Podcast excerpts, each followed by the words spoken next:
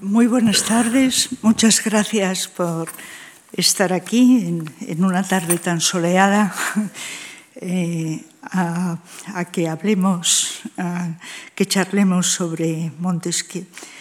Eh, sí, un poco por hacer un pequeño resumen del día anterior, eh, solo cuatro, eh, cuatro apuntes nada más de recordatorio. De esos principios que podríamos adjudicar a Montesquieu muy claramente.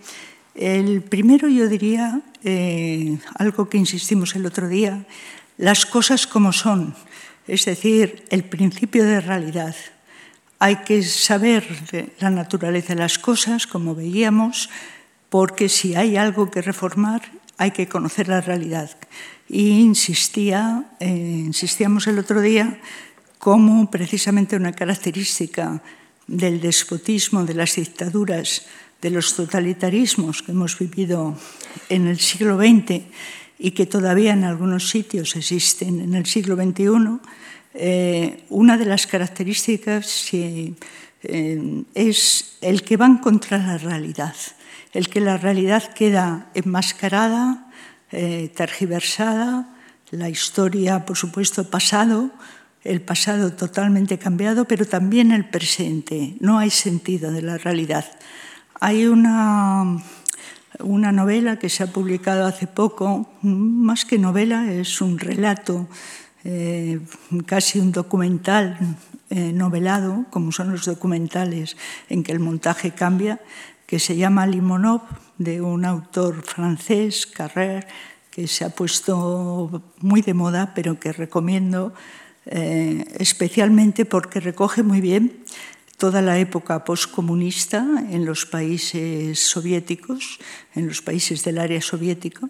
Y lo que decía Montesquieu, que veíamos el otro día, que cuando los pueblos están privados mucho tiempo de libertad, es difícil que la recobren y que se acostumbren por la condición humana que tiende, lo mismo que tiende a la libertad y al movimiento, tiende también a la pereza y a la inercia. Lo veremos hoy un poco más a través de cartas persas. Por lo tanto, ese, sentido de, realidad de las cosas como son eh, y no como deben ser, no como nos gustarían que fueran, y si queremos que cambien, pues tenemos que conocer bien lo que hay y saber qué reformas hay que hacer, siempre con mucho cuidado, como decía Montesquieu, al legislador le debe temblar la mano cuando modifica una ley, porque todo, todas las acciones de los hombres tienen efectos no intencionados. No era esta la expresión, pero sí es eh, el sentido de lo que dice Montesquieu, de las acciones de los hombres son tan múltiples, y hay tantas coordenadas, que salen otros efectos diferentes de los que se pretendía.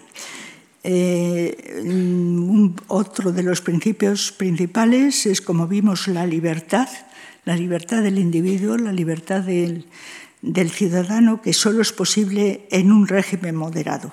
La libertad política, que tiene un carácter técnico, eso me gustaría insistir, los mecanismos institucionales. Como Montesquieu escribió, eh, el régimen moderado es un esfuerzo de imaginación y técnica, al revés del despotismo, que es, eh, como veíamos, arrancar el árbol cuando se quiere simplemente coger una hoja, como hacían, según él, los salvajes de Luisiana.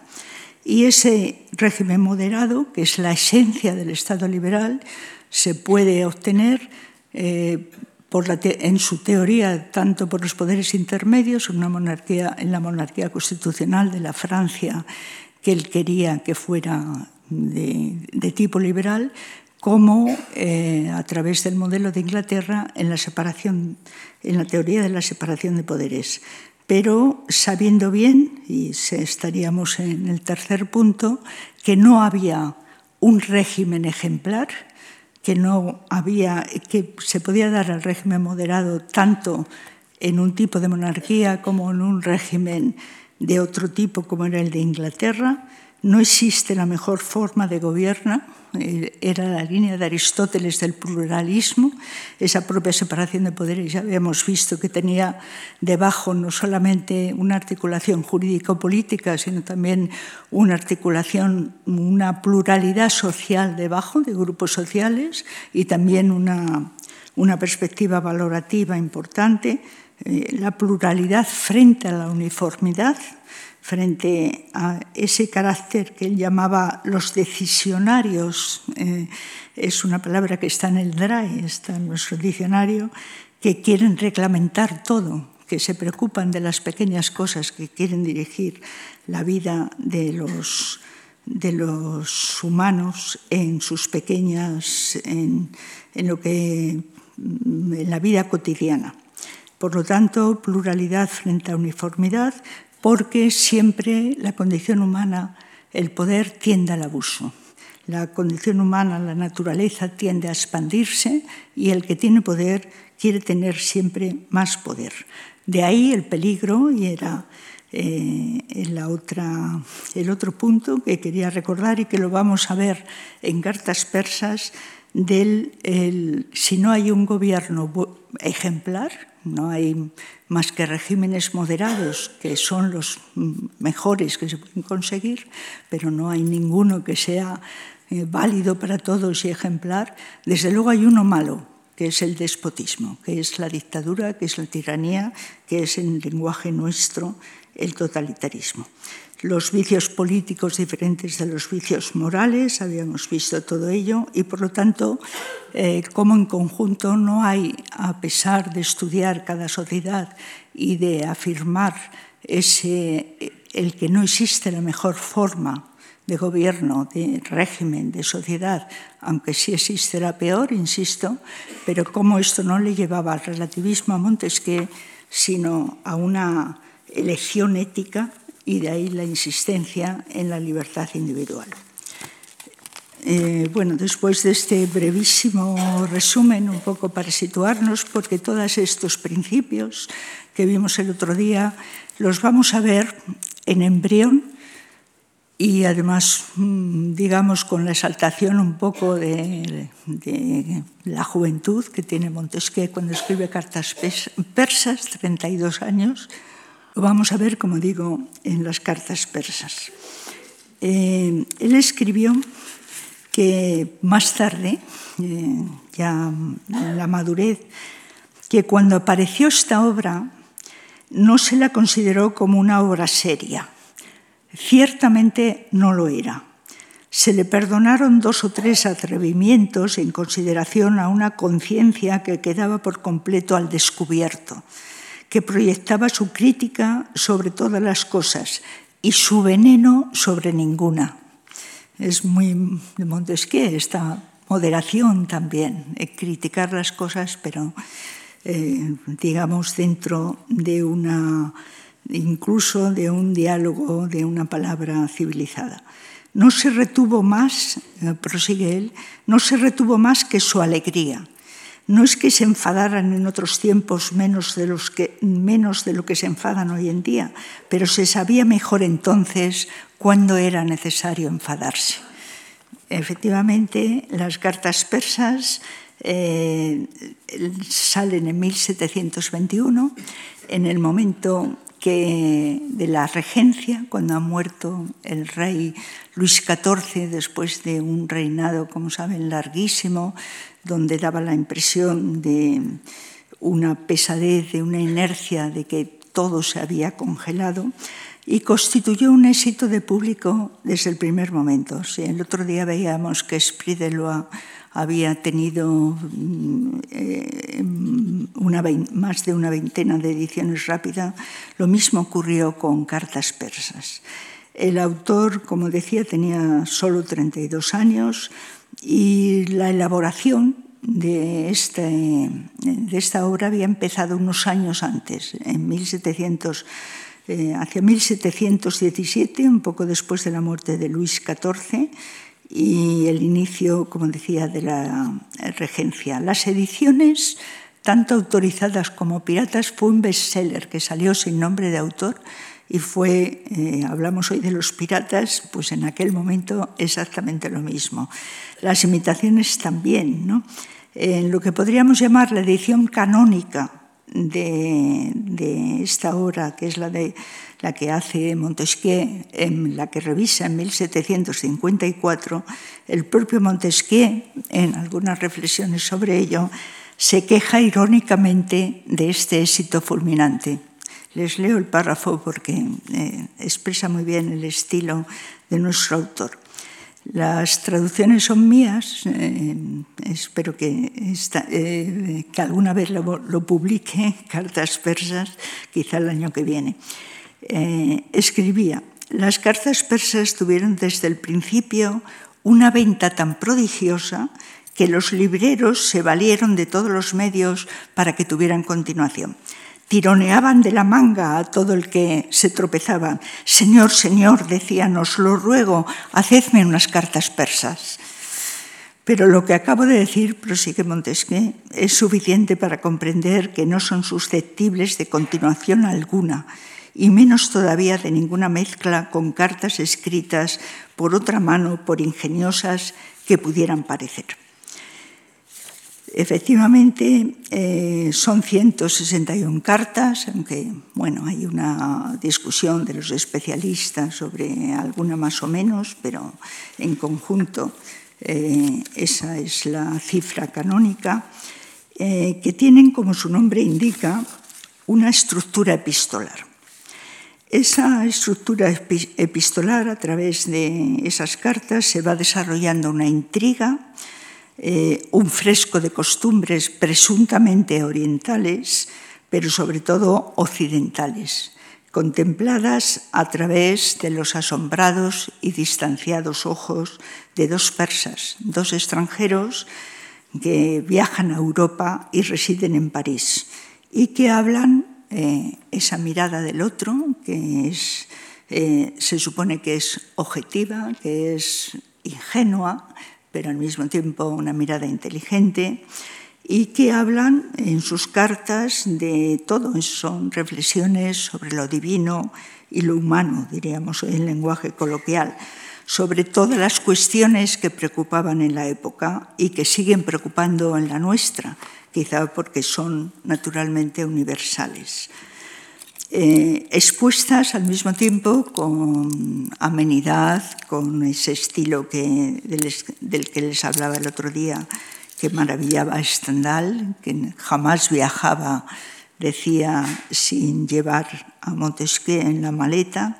Y hay cuestiones desde religiosas, eh, algunas veremos, a cuestiones de sexo, de amor y del poder. Y también está la crónica política e histórica de la época de la regencia y de las luchas políticas del primer cuarto del siglo XVIII. Tienen, eh, tienen la obra eh, lo que podríamos, lo que Starobinsky, uno de nuestros grandes mm, escritores sobre el siglo XVIII, eh, y sobre otras muchas cuestiones, ha comparado eh, o le llama la viveza del arte rococó. El arte rococó, la alegría, la, la profusión de, de, vida que hay en todo ello. Es eh, Cartas Persas, una sátira política, desde luego una novela de costumbres, una novela política, en el sentido profundo del término, es decir, en cuanto referida a la convivencia y no solamente a la política y políticos concretos de cada día. Recuerden que algo habíamos dicho el otro día sobre cómo Montesquieu desde siempre pensaba que la política era un medio, no un fin, es un medio para asegurar la libertad de los individuos, lo recogía desde luego de la sentencia antigua de Tucídides, y siempre desconfió de los políticos en el sentido de que siempre tienden a abusar. Eh, hay toda una, incluso ahora en cartas persas nos encontramos ya desde 1721 con el, rechazo radical, no solo es de él, sino también de casi todos los grandes ilustrados, de los salvadores de las patrias, de los guerreros conquistadores, de los eh, Montesquieu, mm, creo recordar, solo salva a Alejandro Magno por lo que creó, pero desde luego eh, todos los grandes hombres dicen que crean más problemas de los que resuelven. Eso que no Claro, si hubiera llegado la época de Napoleón, hubiera sido desde luego uno de sus críticos. En cuanto a su estructura epistolar, es una fórmula de contar una historia, bien lo saben, a través de un corresponsal receptor que se incorpora a la narración como un personaje más. Eh, tiene muchísimos antecedentes que no vamos a ver ahora pero desde el siglo, desde finales del siglo XVII era algo común. Hay toda una tradición de esta correspondencia de ficción y también eh, de correspondencia, esta correspondencia con un carácter moralista. Eh, recuerden ustedes, por ejemplo, las maravillosas cartas de Madame de Sévigné, eh, publicadas en 1725, pero escritas en el siglo XVII, eh, al final, bajo el reinado de Luis XIV. Y aquí, eh, y bueno, y em, recuerden pues la cantidad de memorias, de correspondencias, de cartas, etcétera, que, letras que se publican revistas, periódicos, etcétera.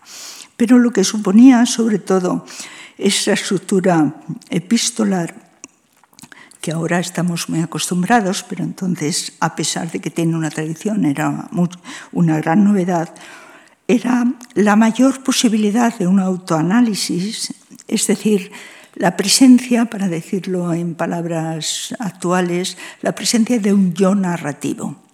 Un yo narrativo que era un signo de modernidad en ese momento y que además eh, proporcionaba una cierta garantía de, empirismo, de realidad. Es decir, yo estaba allí, yo lo he visto, yo he observado esas cosas.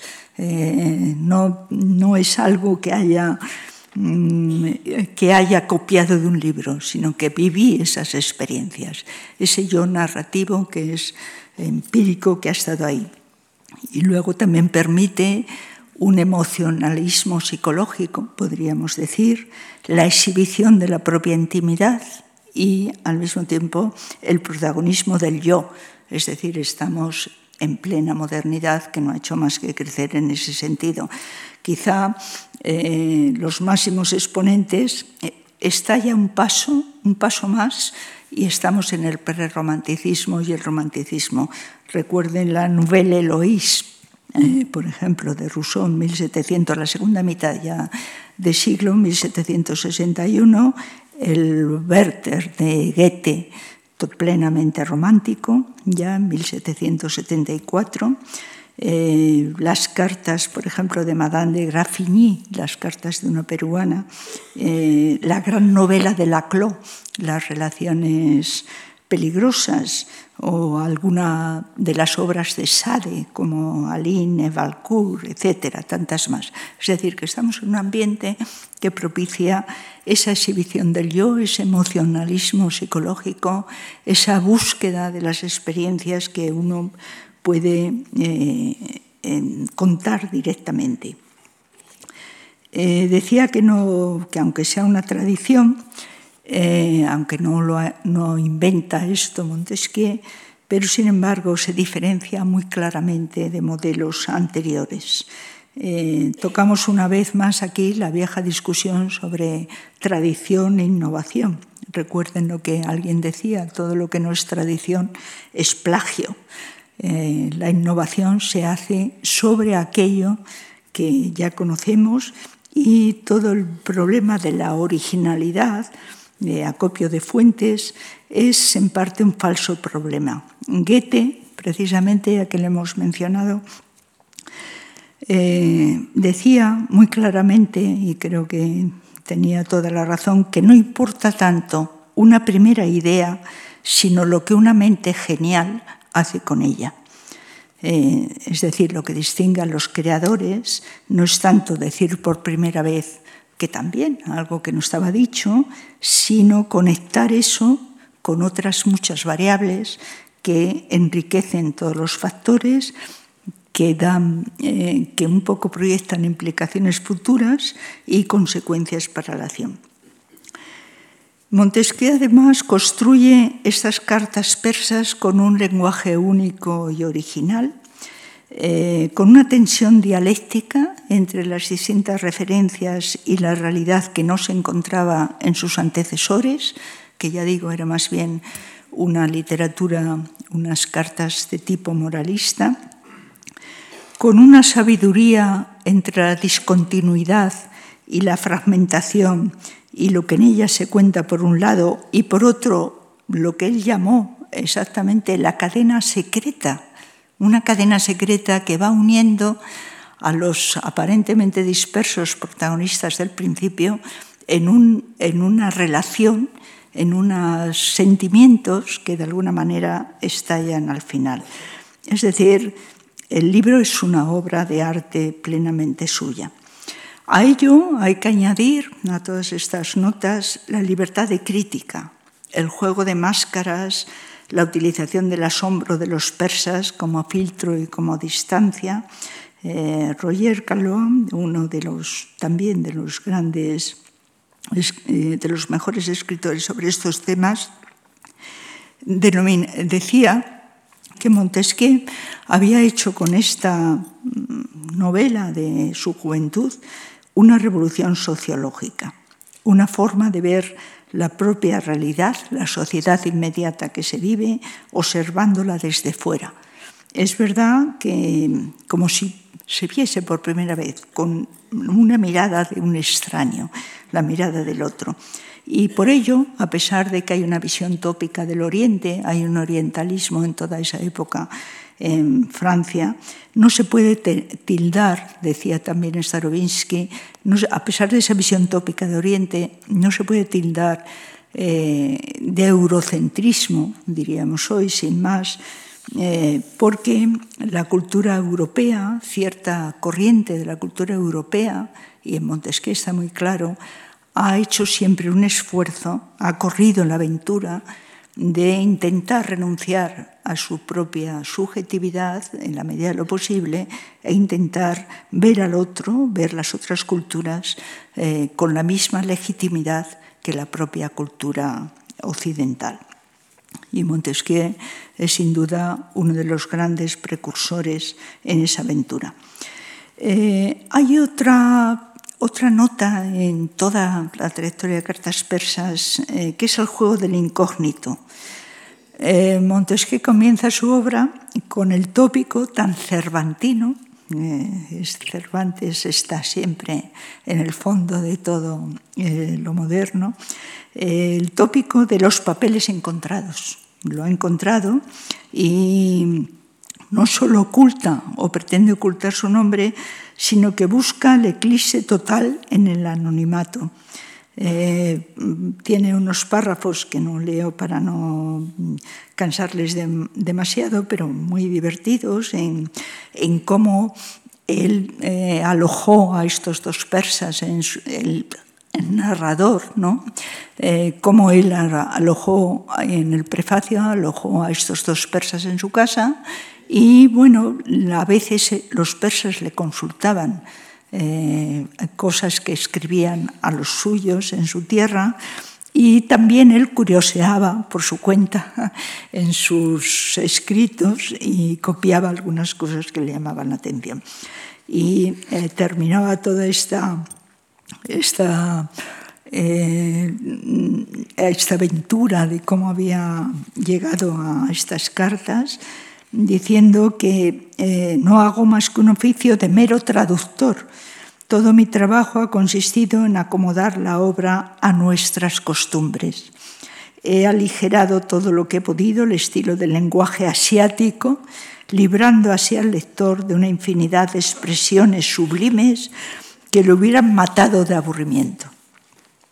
ese fingimiento de esconderse, de desaparecer en el anonimato, resulta pues no solo una posible forma de protegerse de la censura, y que indudablemente la tuvo. Eh, por cierto, en España Mm, que entró inmediatamente, entraban estas obras inmediatamente, no fueron condenadas hasta 1787, 50 años más tarde de su introducción en España. Eh, eh, bien, lo que decía es que no solamente para burlar un poco la censura, sino también es un recurso retórico que permite, como veíamos antes, alegar la autoridad de lo que dice de ese carácter real. Autor escondido, eh, efectivamente, pero omnipresente, pues conduce esa cadena secreta por la cual los protagonistas se vinculan unos a otros. Y fueron precisamente los novelistas del realismo del siglo XIX, Balzac, Dickens, los que desenmascararon el artificio de su procedimiento, pero en ese momento ese artificio fue realmente una novedad y algo totalmente, como decía, de gran éxito. En cartas persas no aparece ni un solo nombre occidental, ni uno. Los persas no dan jamás el nombre de ninguno de los innumerables occidentales conocidos a través de su periplo y su larga estancia. Estuvieron nueve, según cuenta, nueve años en Europa. Solo lo que sí le da una verosimilitud que reconocerán en nuestra literatura moderna.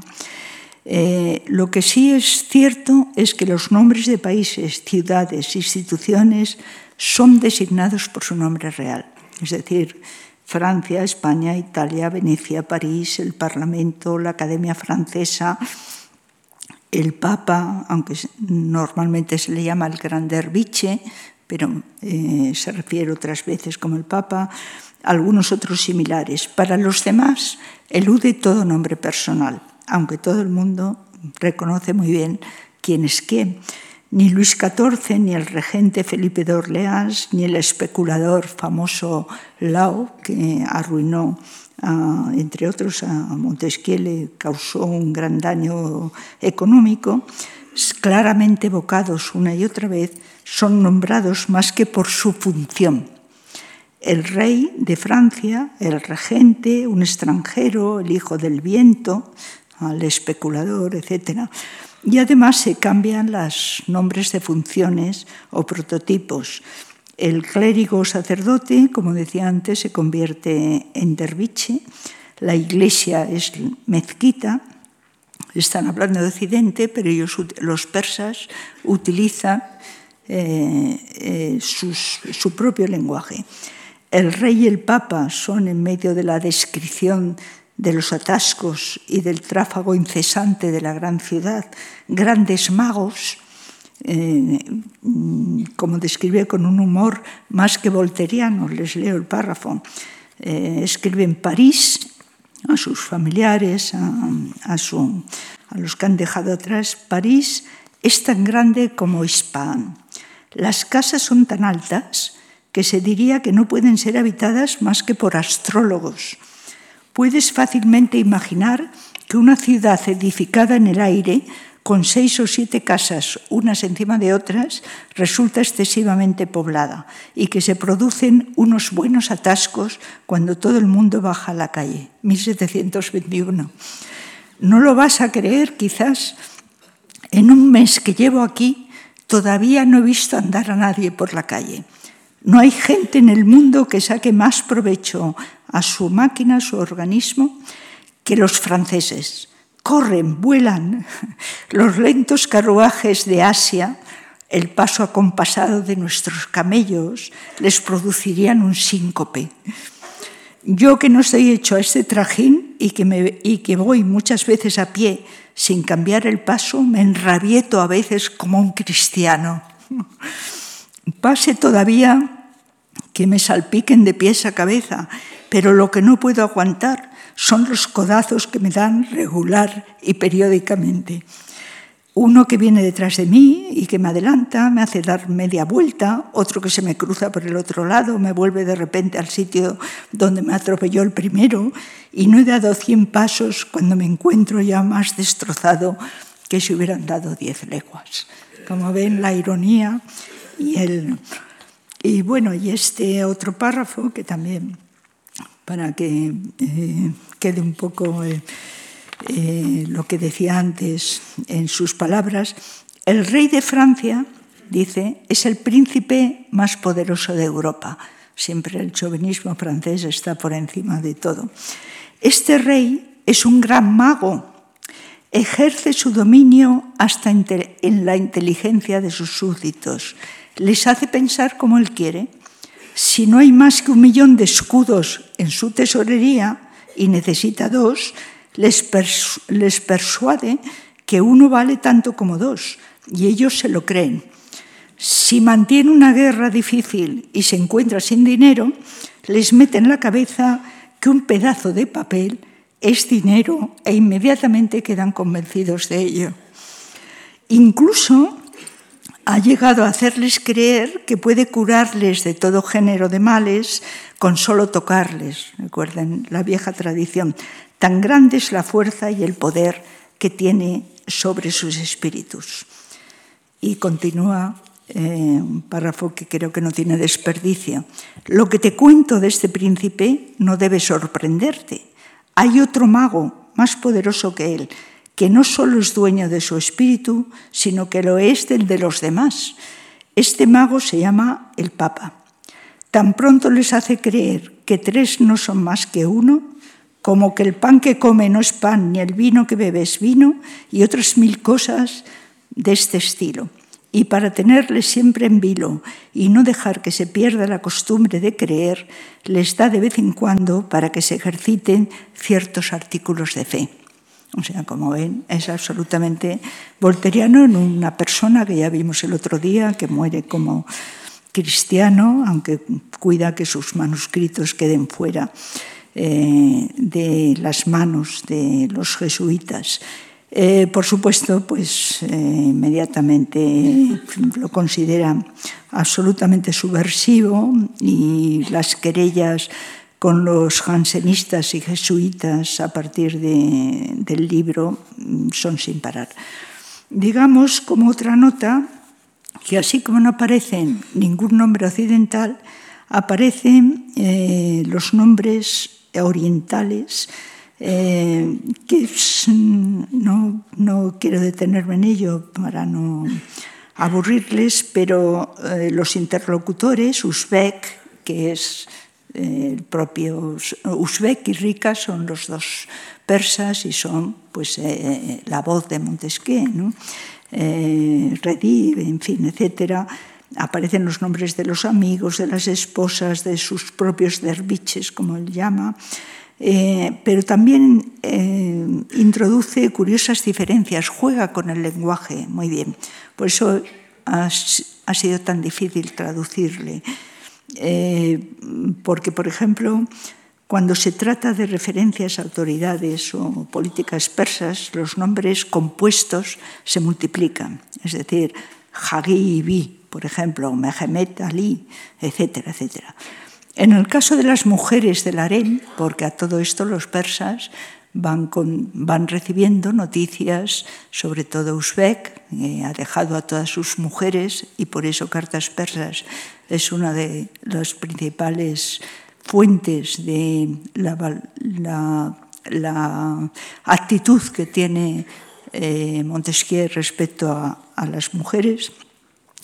En el caso de las mujeres del harén, todas, casi todos los nombres, salvo el caso de Rosana, que es la gran protagonista de todas esas mujeres, con un final espectacular que no les voy a contar, porque hace falta, al llegar al final, se vuelve a releer uno eh, todas las cartas persas desde otra perspectiva, desde otra óptica, pero todas esas mujeres, decía, salvo el caso de, de Rosana, empiezan con la letra Z.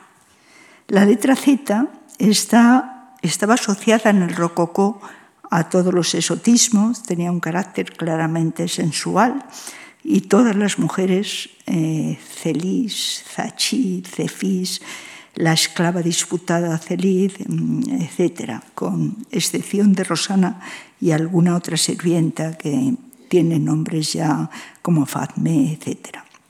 Y luego, sin embargo, tanto la heroína como el verdugo, víctima, mm, enemigo, eh, en fin, un personaje verdaderamente eh, muy bien dibujado por que es el eunuco Solín, el jefe del serrallo, todos tienen, como ven, Rosana, Solín, una O sólida que da esa sensación de poder.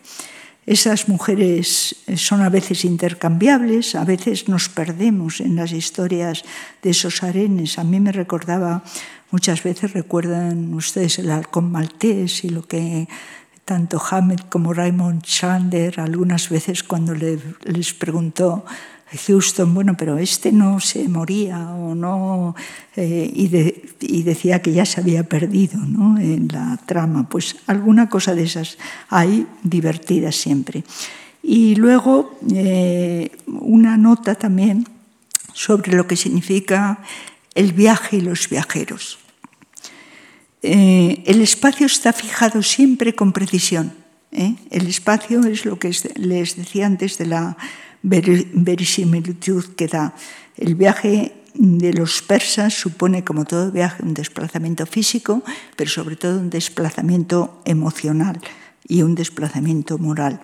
Es un viaje iniciático para el joven rica y es un viaje mm, muy complejo para el adulto que es el personaje de Uzbek. Es decir, eh, ese espacio fijado es lo que hacen los grandes novelistas nuestra. Recuerden en las grandes novelas históricas, por ejemplo, el Adriano de Ursenar, ¿no? o eh, el San Luis maravilloso de Thornton Wilder, eh, ese tipo de que están dando datos reales, aunque los personajes naturalmente sirven, cumplen otra función. Las distancias, el tiempo, las da exactamente y son las de la época, todas las ciudades por las que pasa y siempre esa, esa mirada que, que incluye conocimiento exterior y conocimiento interior. El viaje como peregrinación, podríamos decir, ¿no? como descubrimiento de, de otras cosas.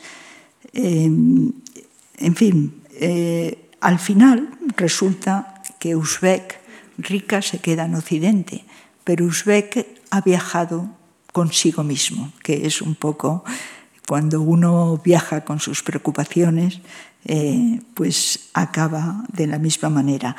Eh, mientras Uzbek está fuera, pues todo su, su, mundo que ha dejado en pues está en pleno desorden, en plena dispersión y Uzbek acaba realmente con una, en una mm, tragedia eh, personal eh, bastante señalada, pero que le ha servido como experiencia para no volver a repetir. Eh, bien, no les mm, no quiero detenerme mucho en lo divertido que es el paso por todas las primeras cartas, hay una primera, una primera parte por bloques, eh, decir unas puntualizaciones, que es el viaje desde Ispahan hasta París, que van pasando por distintas ciudades, y que todas esas cartas eh, son de Uzbek y Rica con eh, lo que han dejado atrás, con lo cual nos está dando un fresco de todo lo que, de toda la visión orientalista que se tiene en la Francia del momento. Eh, y nos enteramos de las razones por las que han iniciado este viaje. Eso es importante. Eh, las mujeres de Uzbek se quejan desde el primer momento de su abandono. La madre de Rika está desolada y dolida contra Uzbek por haberse llevado al joven eh, hijo fuera de, su casa las gentes, eh, la corte de Ispahan eh, critica abiertamente su marcha y el verdadero motivo del viaje no es, como dice Usbeck al principio, pues la sed de conocimiento, también, pero es sobre todo, según señala, el escapar de la arbitrariedad, escapar del despotismo. En esta, en esta visión que hace de, lo que deja atrás, en realidad lo que está haciendo Montesquieu es una crítica de la corte de Luis XIV, de la corte del final, cuando dice, escribe Usbeck a un amigo, eh, formo parte de la corte desde mi primera juventud. Puedo ahora afirmarlo. No se corrompió allí mi corazón. Incluso me propuso un alto objetivo, el de atreverme a ser virtuoso. Desde que conocí el vicio me alejé de él. Después volví a aproximarme para desenmascararlo. Sostuve la verdad hasta los pies del trono. Hablé, hablé allí un lenguaje nunca oído hasta entonces. Desconcerté la adulación, etc. Es decir, eh, sigue como en una corte corrompida, solo el flaco apoyo de la virtud me sustentaba y decidió abandonarla. Una cosa que insiste en estas cartas es eh, una deducción, una conclusión que podemos sacar, es que cuando hay despotismo, cuando hay mm, tiranía, cuando hay arbitrariedad, no basta retirarse a los asuntos privados, que es lo que él intenta retirándose al campo del conocimiento. No basta. Pues si existe un poder arbitrario y corrupto, señala, eh, la única solución es o bien alejarse del todo o bien plantarle frente.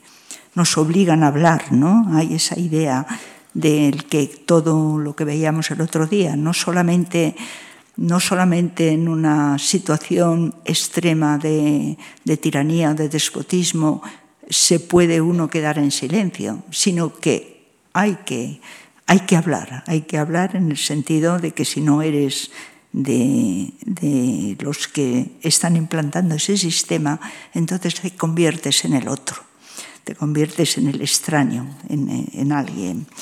Bien, es un poco, eh, estamos viendo unos Hemos puesto ahí unos grabados, perdón, unas pinturas eh, del siglo XVIII que nos llevarían a explicar cómo en Occidente está cambiando el papel de la mujer. Montesquieu insiste en que el grado de civilización de una cultura se mide por la libertad de las mujeres y por eso contrasta Oriente con sus serrallos, con las mujeres encerradas eh, metidas en un ambiente con los eunucos, metidos todos ellos en un ambiente de intrigas, de envidias, de celos que hacen la vida imposible con la vida libre que se debe llevar en los países civilizados.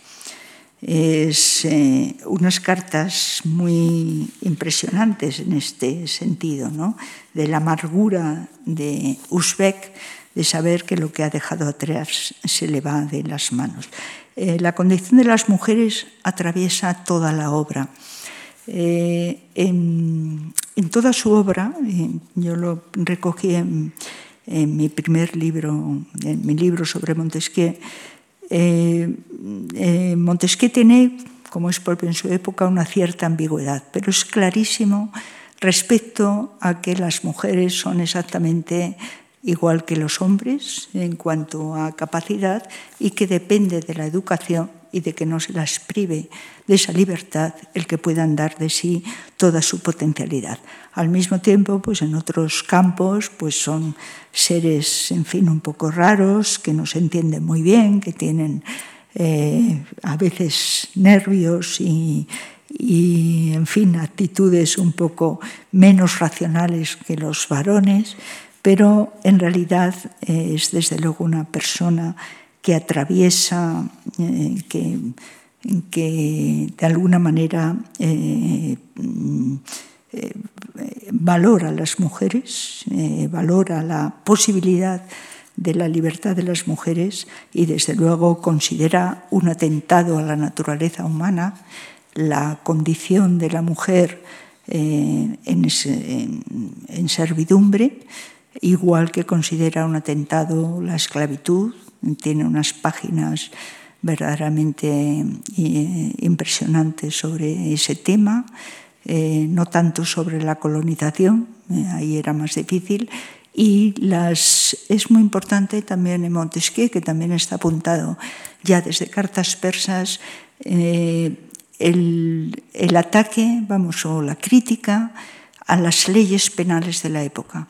Las leyes penales seguían siendo desproporcionadas y Becaría, se, desde luego, se eh, queda influido por él, aunque es el gran, eh, el gran portavoz ¿no? de la necesidad de adecuar la pena al delito y además de ser eh, de adecuar la pena al delito que sea igual con independencia del grupo social, de la clase social del que haya cometido el supuesto delito.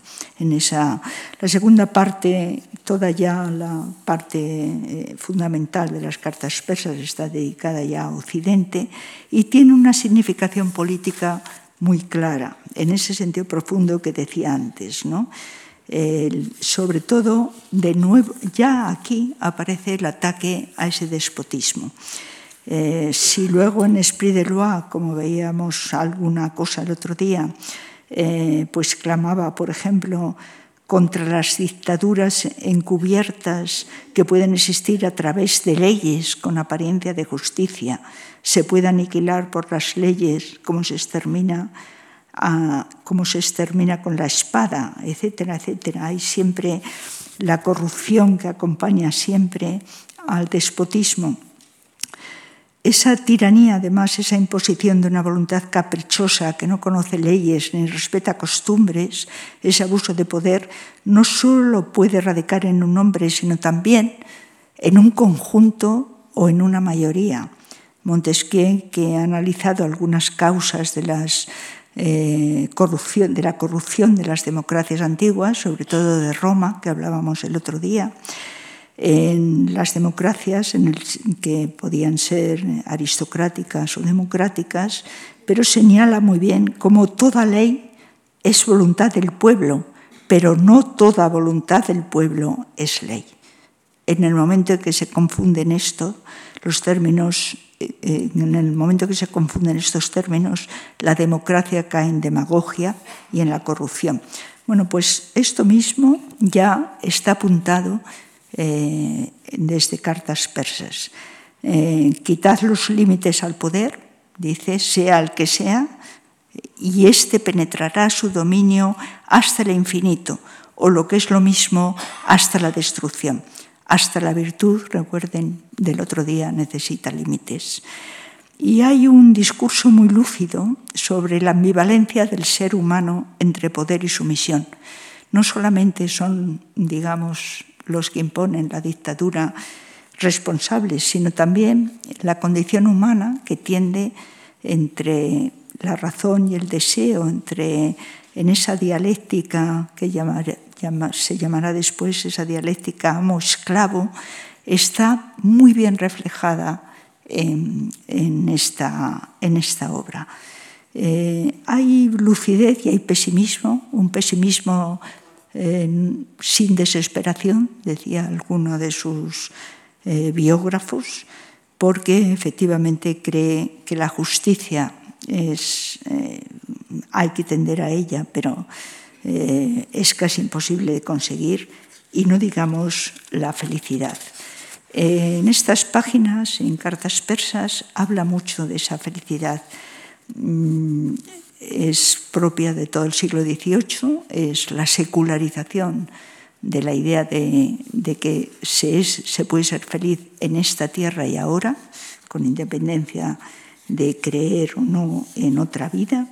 Y en eso insistirá en que al mismo tiempo la inquietud, la, los deseos no satisfechos del ser humano hacen que sea muy difícil eh, el lograr esa felicidad.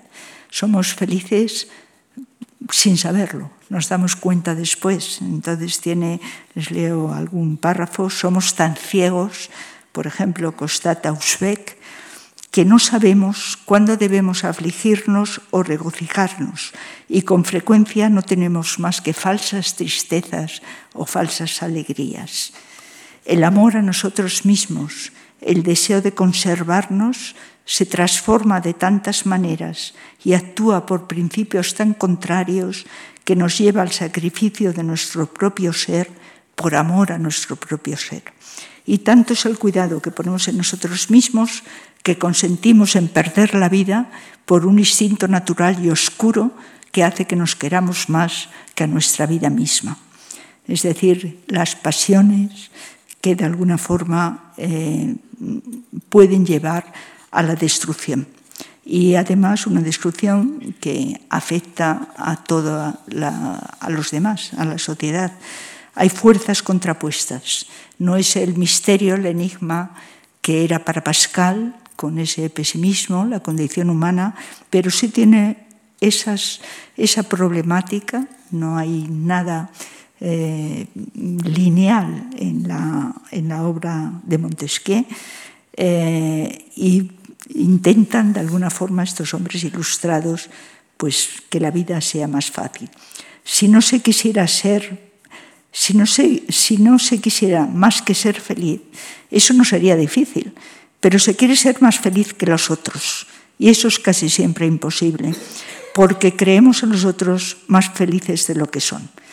Es inútil compararse con nadie, escribe también, ya que uno no puede, diríamos nosotros, penetrar en el juego íntimo e imaginativo, dice, eh, porque se, se, comparan situaciones y no personas. Entonces hay un error, aunque él también con ironía en una obrita menor habla de que cuando un rey eh, por fin tiene todos los encantos de su amada en una isla, en fin, son aparentemente felices, y exclama, voilà, ya soy feliz, pero es una cosa que solo sabemos Venus y yo. Mi felicidad sería mayor si eso pudiera ser envidiado por alguien. Entonces, esa importancia del otro, de no querer ser más que los otros, eh, que es una capacidad difícil de adquirir, que al mismo tiempo él señala como la ambición, como el deseo de enriquecerse, son pasiones que ayudan a un bienestar. Y como aquí en Cartas Persas está la famosa historia de los trogloditas que demuestra que es una utopía falaz, el intentar una vida austera y que si eso produce un mínimo bienestar, inmediatamente hay una evolución hacia, la hacia la propia, el propio bienestar, es decir, la vida es cambio, es lo que nos viene a decir. Y hay eh, verdaderamente toda una enseñanza que es siempre mm, útil, como decía, desde el primer día para, para en nuestra época. Y los últimos cinco minutos quería mencionar eh, en esa visión del otro entra España. Esto es para otra conferencia eh, que las hemos hecho en otro momento y que tengo eh, también varios escritos, pero simplemente una pequeña puntualización. Bueno, el otro día comentaba cómo la influencia de Montesquieu en España fue muy alta y fue eh, prácticamente todos nuestros ilustrados, de una manera u otra, tienen la influencia de las, de las obras de Montesquieu. Y al mismo tiempo, es decir, eh, el siglo XVIII español es un siglo culturalmente afrancesado, que se romperá con la independencia. Los propios afrancesados culturales pueden ser o no ser afrancesados políticos pero hay otra, otra vertiente. Eh, Montesquieu siempre le preocupó el caso de España. Le preocupaba porque pertenecía a Europa.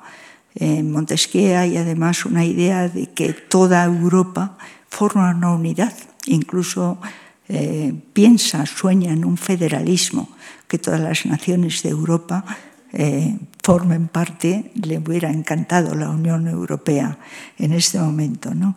Y, Europa, y España le preocupa eh, porque habiendo sido una gran potencia, eh, bueno, pues la ve en plena decadencia. Es exagerada esa decadencia, la visión es muy sectaria, Es, eh, el otro día leía un, precioso artículo eh, publicado en un libro de varios autores de François Setiambre, el que ha sido director de Casa Velázquez, muy reciente, donde incluso los franceses, que es mucho decir, eh, Tiambre señala la frivolidad y la superficialidad que hay en Montesquieu cuando se refiere a España.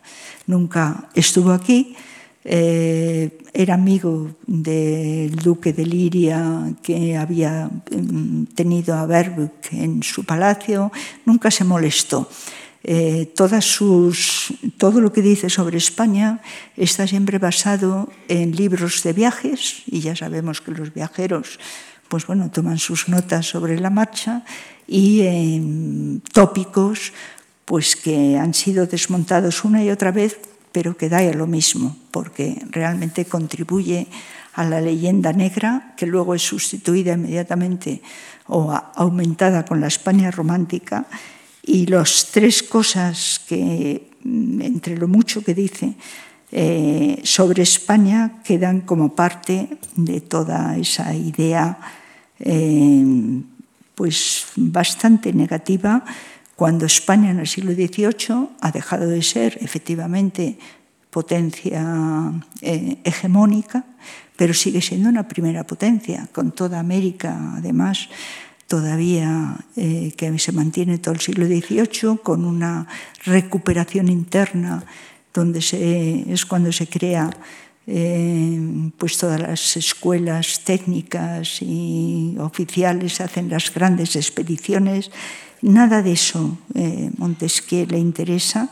Y bueno, él une siempre la decadencia de España a la riqueza que había tenido con el oro y la plata de las Indias. Eh, tiene un ataque feroz, eh, feroz además teniendo en cuenta que él en su familia tenía mm, dos hermanas religiosas, eh, un tío mm, también sacerdote, él busca además pues algo eclesiástico, vamos, similar a lo que diríamos una canonjía para otro hermano suyo, en fin, que está muy metido en el ambiente religioso. Respecto al clero español, es ambiguo, por una, un lado, le, piensa que es un poder moderador en alguna medida, pero por otro los ataques son brutales. Eh, lo que les he leído del Papa y eso es corregido y aumentado. Eh, no reconoce, por supuesto, en ningún momento la labor que, por ejemplo, hicieron los jesuitas en América y los propios españoles. Y luego ya cae en el tópico del carácter es, español, ¿no? ¿Qué les voy a decir de, del mito de los caracteres nacionales? Ya don Julio Caro Baroja y don José Antonio Maraval Casesnoves, y el otro de mis grandes maestros, mm, lo desmontaron hace muchos años. ¿no? Los caracteres nacionales se atribuyen a un pueblo u otro según la hegemonía, según el momento, y son perfectamente intercambiables. Bueno, no quiero pasarme como el otro día de la hora y pido disculpas porque me pasé.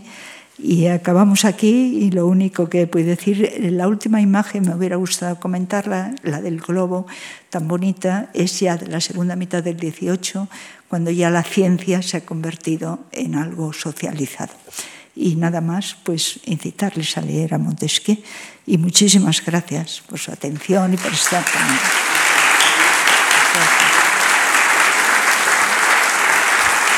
Gracias. Muchas gracias.